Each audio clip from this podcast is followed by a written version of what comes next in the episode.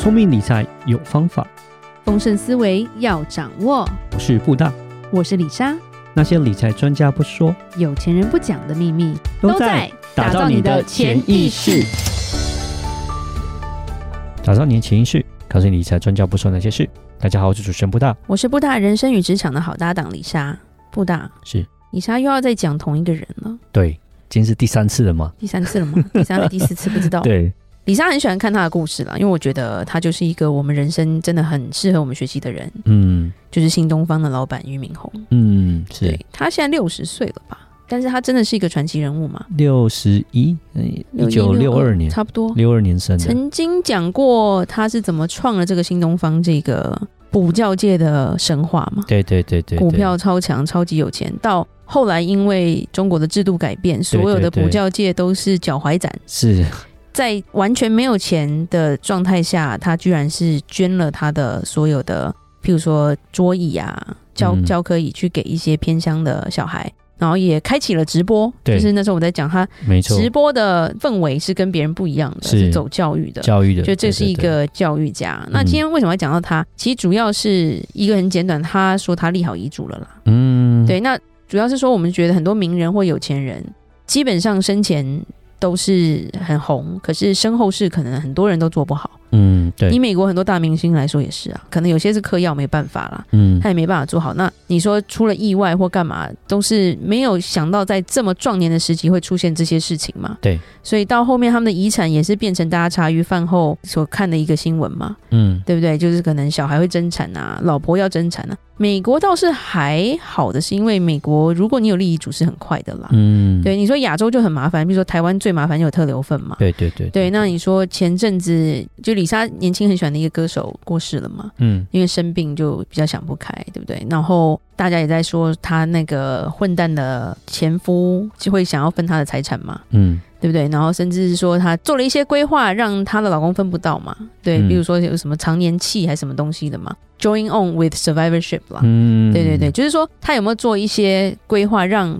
她不想给的人拿不到啦？嗯，对。然后甚至是梅艳芳当初也是她的家人是她的一个很大的拖累嘛？对。对，其实这个茶余饭后可以讲的故事太多了，只是说，哎，李莎刚好看到一篇文章，就是俞敏洪在一个访谈说，他透露他自己的财产分配。嗯、那其实李莎就是非常的佩服他，嗯、所以在想要把这个人介绍给大家，就是我觉得，譬如你在创业的，你在工作的，当有低谷的时候，我觉得就是去看他的故事。是他如果以后有传记的话，觉得真的是非常适合大家来看了。嗯、对，那其实李莎一开始先再介绍一次他是一个怎么样的人好了，嗯，先讲一下他的背景好了。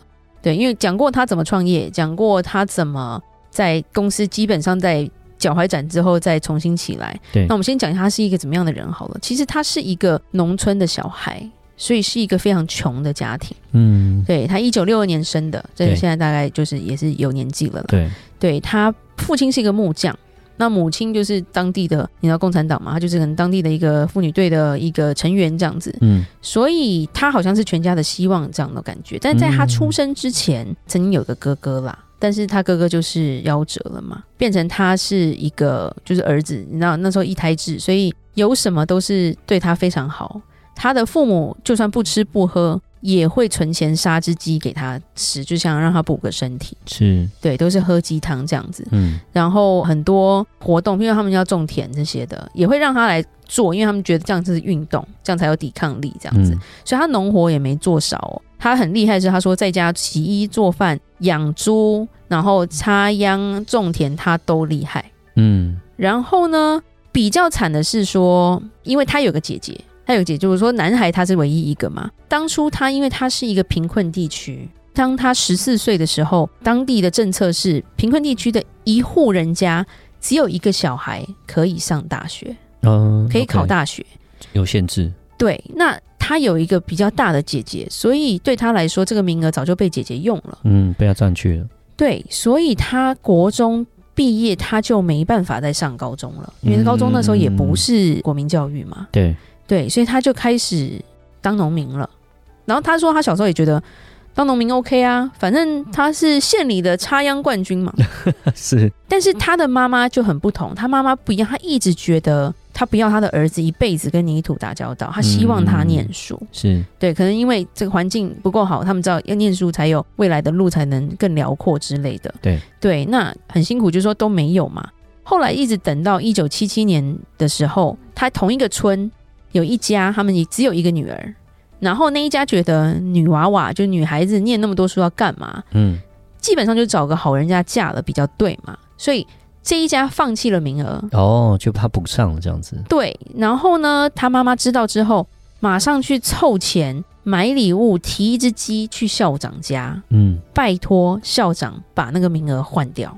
嗯。因为那其实比较黑箱作业啦，是，就是我们也有看过嘛，可能用别人的名额去考试或干嘛的嘛，对。对，因为那是一个农村，然后那时候应该也不电子化，所以就让他能够去念书，但是让他能够考大学，跟他能考上是两件事，因为他国中毕业就没再念书了，是是是，对，所以他进入高中的时候，别人都已经上了快一年了或之类的，对，都学了两个学期，他根本就跟不上，因为以他的年纪直接进去，他不可能从高一开始念。他等于是从高二还是高三开始念，嗯，他就是跟不上，但是他非常非常喜欢英文，很有趣，嗯、因为他的班导师是英文老师，嗯，OK，然后他的理想跟现实有差距，他的两次的高考，他英文都不及格，其实他重考很多次，啊是啊、他是重考很多次的人才考到北大的，他英文都不及格，可是他后面是英文老师啊，很厉害啊，好特别，对，英文不及格的人，然后当英文老师。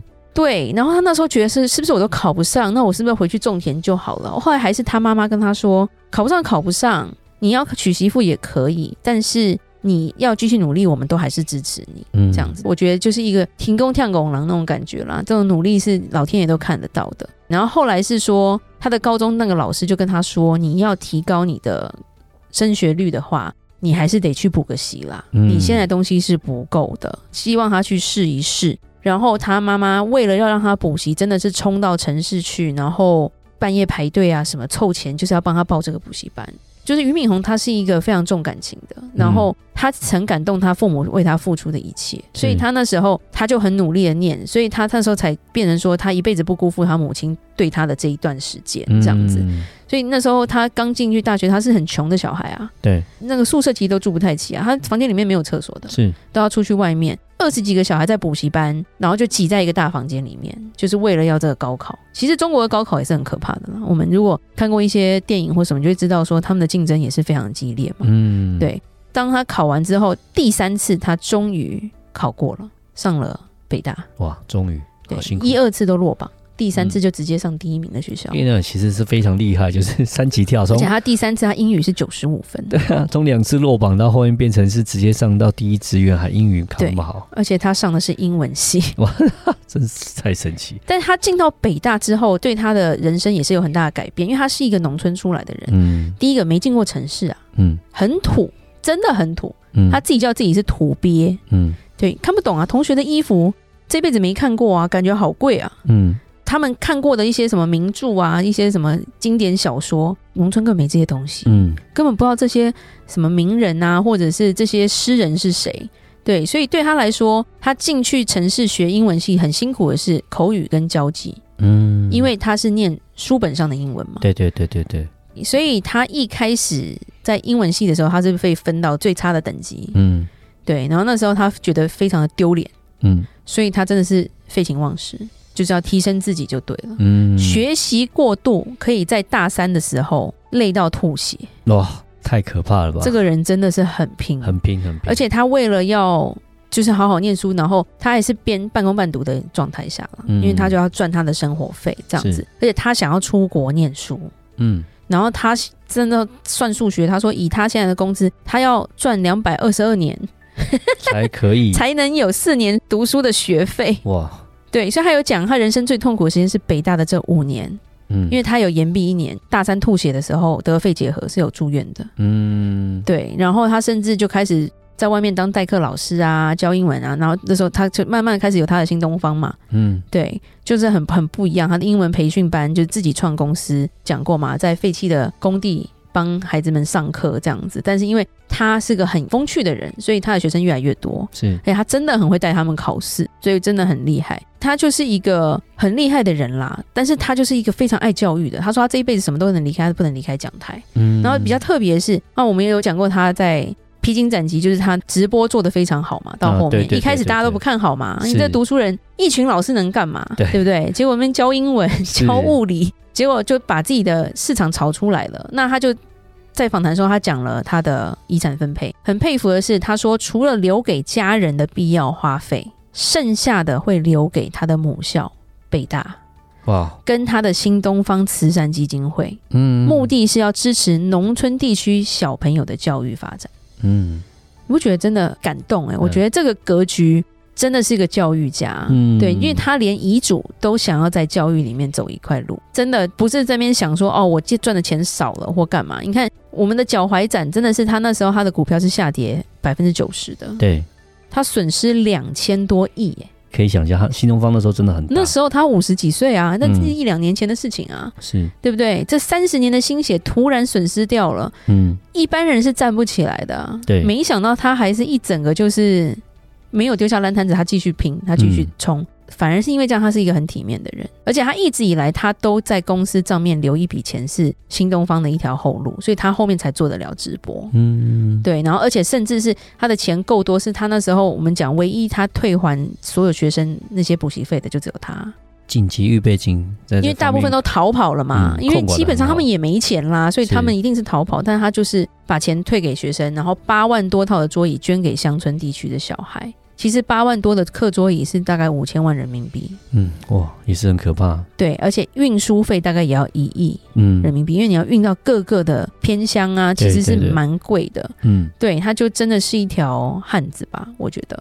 对，然后他甚至有讲，因为他其实是有家庭的人，他也有小孩的人，他就是丽莎讲的，不要把什么都留给阿斗，哎，没有说他儿子是阿斗啦。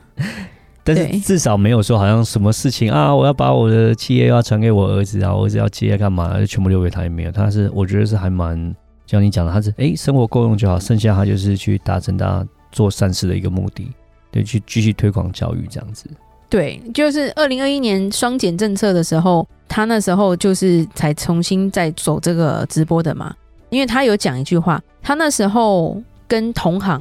讲一句话，因为同行都痛哭，因为全部钱都没了嘛。嗯，他说：“客观的困难来了，你要想的是出路，因为你现在如果抱怨是改变不了现实。”是，听说他的东方甄选真的是反杀回来，现在真的是还蛮赚钱的。嗯，对，直播间一开始没有人，到现在一个晚上带货量是几千万的，真的是蛮不简单。他的主播叫董于辉啦，这个董于辉也是他的一个合作好伙伴，就对了。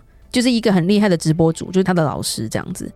他有讲过一句话说：“当你背单词的时候，阿拉斯加鳕鱼正跳出水水面之类的。”所以他就是说，他讲说梦是要自己去实现，然后很多东西要自己去看。他们就是用这种方式把很多教育带到人的面前，让你好像接触到了这些教育，然后但是就你其实在买东西。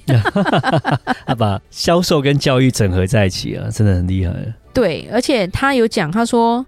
新东方的未来一定是管理人去传承。嗯，我没有打算让我的孩子去传承新东方的事业。嗯，对，他甚至想要让他这个最强的主播董宇辉去接班。嗯，所以其实他也做到了一般企业做不到的薪火相传这一块，是传贤不传子的感觉。嗯，对。然后对于钱财的东西，他也真的都是用在该用的地方。嗯。对，其实这样的人，我觉得他才能是一个传奇啦。是，对。那最后结论就是，其实是董宇辉在直播间，他一天到晚都是叫俞敏洪叫老头。嗯，okay、但不是贬低他，因为俞敏洪一开始是不接受这个，你干嘛叫我老头？我不老，我还年轻，六十岁还可以。但是董宇辉后来解释，我觉得他们真的是念读书人，你知道吗？他说他并不是说俞敏洪老了，而是觉得他很像《老人与海》中的老人。哦，我这样讲过看过《老人与海》的人有多少个？你知道吗？哇，真是又不一样的。对，为什么是老人与海的老人？因为老人与海中的老人，因为老人与海他去钓鱼嘛。对，所以大家看着大鱼的骨架的时候，觉得说这么老的老头怎么能捕到大鱼？然后怎么能面对一波又一波鲨鱼的袭击？嗯，这个老人没有服过输啦，是韧劲跟意志力战胜这条大鱼。嗯，所以对他来说，他就是那样的老头。老人与海的那个老头，所以还是叫他老头。对，wow, okay. 因为他们就一句话，一个人可以被毁灭，但不会被打败，那种精神在。对，那今天就是因为最近一些比较不好的新闻出来啦，然后看到说，哎，最后大家都在讨论他们身后事嘛。是，然后我哎，李莎刚好看到这个访谈，看到俞敏洪他这么坦然的去面对自己的身后事的时候，真的觉得是一个很值得我们去学习的一个人。是是是，很激励，很激励，一个榜样，真的、啊、正向，我觉得真的很好。对，对，就是很多东西，我觉得我们要去学习他们的好了。人生的低谷情况下，还是重新站起来，还那么豁达，真是很不容易。不知道后面还会再介绍他，还有没有别的新闻？但是这是李莎第三次讲到他，表示李莎是真的很佩服他。是，那我们今天就讲到这里吧。如果任何关于理财的问题，欢迎留言或寄信给我们。记得加入我们的社团，然后参与我们的很多活动哦。打造你的潜意识，让你谈钱不再伤感情。我是布大，我是李莎，我们下次见，拜拜。拜拜。